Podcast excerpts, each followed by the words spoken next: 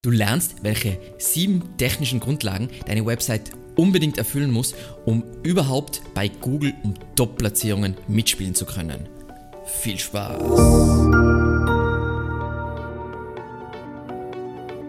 Mein Name ist Alexander Russ und SEO ist mein täglich Brot. Wir quatschen auf diesem Kanal über SEO und Content Marketing. Wenn du lernen willst, wie du nachhaltig Kunden über deine Website gewinnen kannst, dann abonniere jetzt gleich diesen Kanal. In den letzten beiden Folgen haben wir uns über das Bauen einer SEO-freundlichen Webseite unterhalten. In der ersten Folge ging es um Content und On-Page, in der zweiten Folge dann um die Nutzererfahrung und jetzt in dieser letzten Folge der Serie um die Technik. Und wie in den beiden anderen Episoden auch zuerst ein paar ganz wichtige Mindsets, die den richtigen Kontext setzen. Zuerst einmal, technische SEO allein rankt keine Webseite. Es ist unter Anführungszeichen nur das Fundament deines Hauses. Dann, wenn du dir die ganzen Metriken im Kontext technische SEO ansiehst, dann geht es immer darum, dass du das in Relation zur Konkurrenz siehst. Um das zu vereinfacht darzustellen, es bringt dir die schnellste Webseite des Planeten nichts, wenn du keine relevanten Seiten hast, die für ein Keyword ranken können. Das heißt, wenn du keine relevanten Seiten hast und du optimierst immer noch besser, wie schnell die Seite lädt, dann ist es dumm, weil du dich immer fragen musst, wo ist der Hebel, wo ist der Wachstumshebel im Vergleich zur Konkurrenz. Und zu guter Letzt von den Mindsets, spare Google Geld. Mache dem Suchmaschinenbot das Leben einfach. Was das konkret bedeutet, werden wir im Folgenden im Detail besprechen. Dann Tools, die du brauchen wirst, um wirklich sauber arbeiten zu können. Nummer eins, glaube ich, weiß jeder, ist der Screaming Frog. Einmalige Bezahlung, super Tool. Ich glaube, es kostet sowas wie 150 Euro, aber dafür hat man es für immer. Dann die Google Search Konsole, kostenlos und Google PageSpeed Insights auch wieder kostenlos. Und bevor wir jetzt die einzelnen Punkte durchgehen, ganz kurz Falls du das noch nicht verstanden hast, ist es ganz wichtig, und zwar Crawling, Indexing, Ranking. Ganz, ganz kurz erklärt, damit du die Empfehlungen auch verstehst. So. Was macht der Suchmaschinenbot?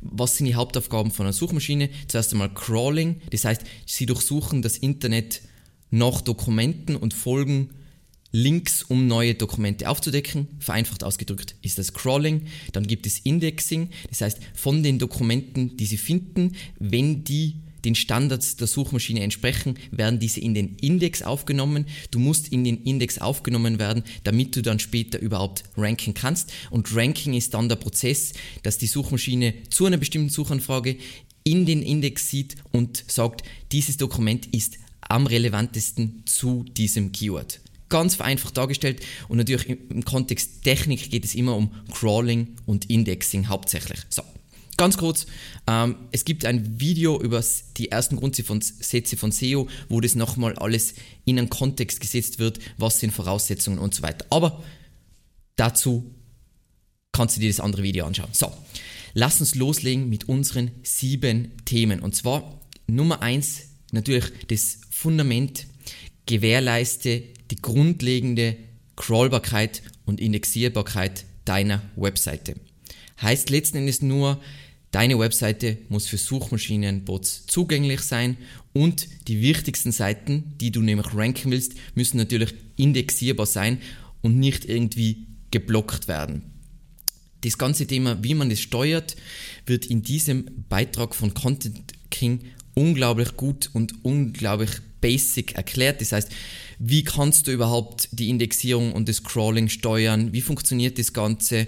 Ähm, was kannst du durch was äh, beeinflussen? Sie, wie kannst du Duplicate Content verhindern? Wie kannst du Signale konsolidieren und so weiter wird da wunderbar erklärt. Deswegen will ich das nicht vorwegnehmen, weil es ist auch voll schön visuell und mit ähm, Expertenstimmen und so weiter. Sehr, sehr cool.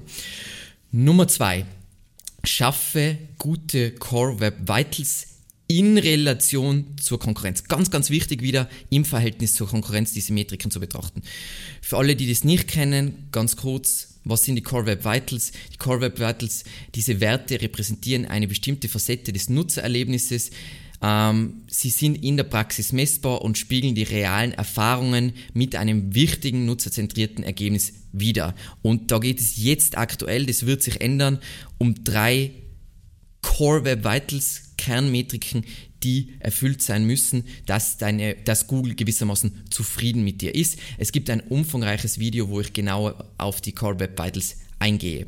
Ganz wichtig hier wieder, das ist kein SEO-Hebel, den du umsetzt und dann geht's ab, sondern es ist vielmehr, es löst eher die Bremse und verbessert die Nutzererfahrung. Was meine ich mit verbessert die Nutzererfahrung? Da gibt's eh vom Core Web Vitals Bericht von Google relativ coole Stats dazu, was passiert, wenn du diese Core Web Vitals erfüllst, was das dann hinsichtlich Absprungrate etc. bedeutet und da gibt es dann extrem viel Fallstudien noch, was für Auswirkungen hat das für die Aufenthaltsdauer, Conversion Rate und so weiter und so weiter. So, wenn du das jetzt prüfen willst für deine Webseite, darum geht es ja letzten Endes, kannst du das kostenlos bei PageSpeed Insights machen. Du klatscht da die URL rein, lass das analysieren und dann kriegst du hier Feedback zu den Core Web Vitals und so weiter und dann hier unten Empfehlungen, was du verbessern solltest, damit du noch eine bessere Performance kriegst. Wieder ganz wichtig, wenn du im grünen Bereich bist, ist das nicht mehr der SEO-Hebel. Ganz, ganz wichtig zu verstehen und verschwende hier dann auch nicht deine Zeit. Nummer drei, Mülle das Internet nicht mit deinen Müll-URLs voll. Was soll das bedeuten?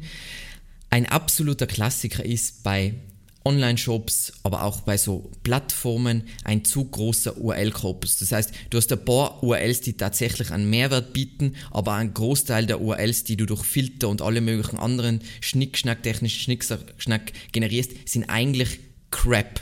Was passiert dadurch, dass du zu viele URLs äh, hast, die von Google gecrawlt werden und potenziell indexiert werden? Es reduziert die durchschnittliche Seitenqualität, die Google unvorstellbar wichtig ist. Es führt dazu, dass Teile deiner Webseite gar nicht gecrawlt werden, weil du einfach kein Budget mehr hast und somit werden diese Seiten auch nicht indexiert und es sorgt einfach im Allgemeinen für schlechtere SEO-Ergebnisse. So. Heißt das jetzt, es kann nur bei Shops und bei Plattformen passieren? Nein, ähm, wir haben auch ähm, eher so Content-basierte Websites von Kunden, ähm, die dann über Jahre haben die tausende so Kurzblogartikel publiziert, die niemanden interessieren, keinen Traffic erhalten, die gehören einfach gelöscht und passend weitergeleitet und dann funktioniert das Ganze wieder. Ja, das war Arbeit, leider sinnlose Arbeit und jetzt ist diese Arbeit nur noch belastend für diese Webseite und nicht mehr hilfreich. Meine Daumenregel hier ist immer, je mehr Autorität du hast, also Je, je, stärker dein Linkprofil ist, je mehr Backlinks du hast, desto mehr URLs kannst du dir leisten. Wenn du eine neue Webseite startest, eine neue Marke mit wenig Autorität, mit keinen Backlinks, solltest du möglichst mit einer ganz kleinen Webseite starten.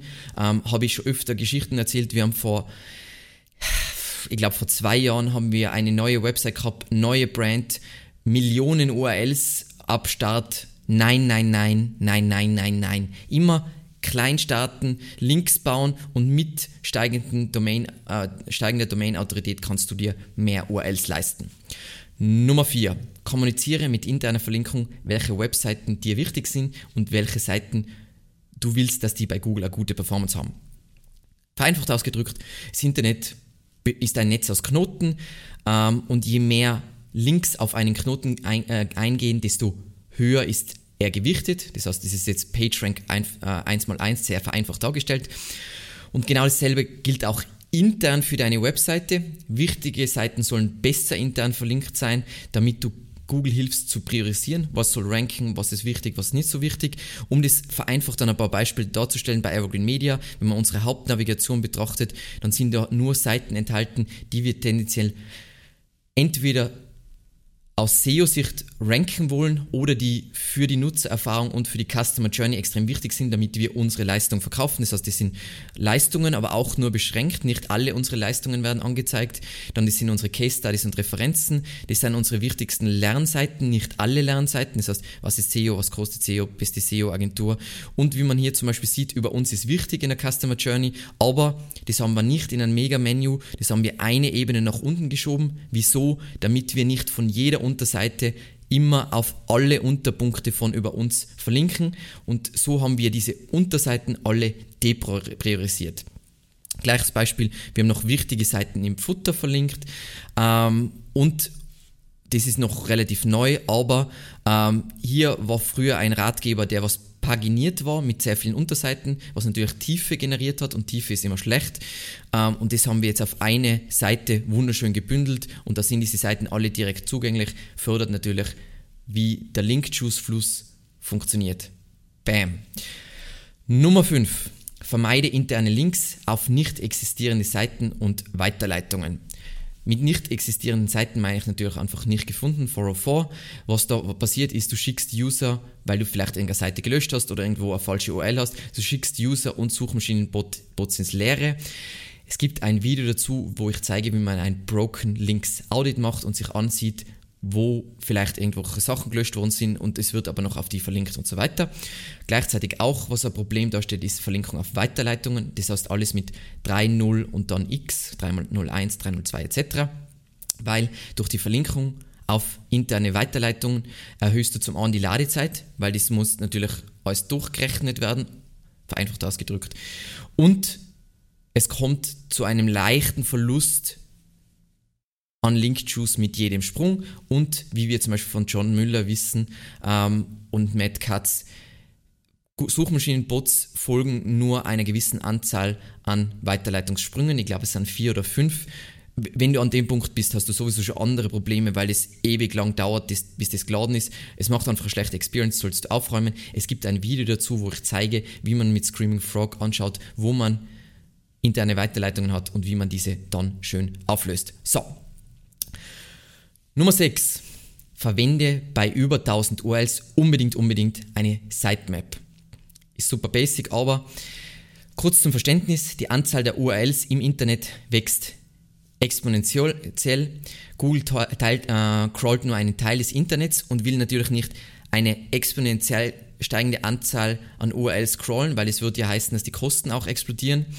Und dementsprechend sieht man, hat man glaube ich in den letzten Jahren vor allem extrem gut gesehen, dass Google deutlich höhere Standards hat für Indexierung. Das heißt, es passiert jetzt immer öfter, du schaust in die Google Search Console, die URL wurde zwar gecrawlt, aber nicht indexiert, weil sie aus irgendeinem Grund Stand, den Standard sich genügt hat.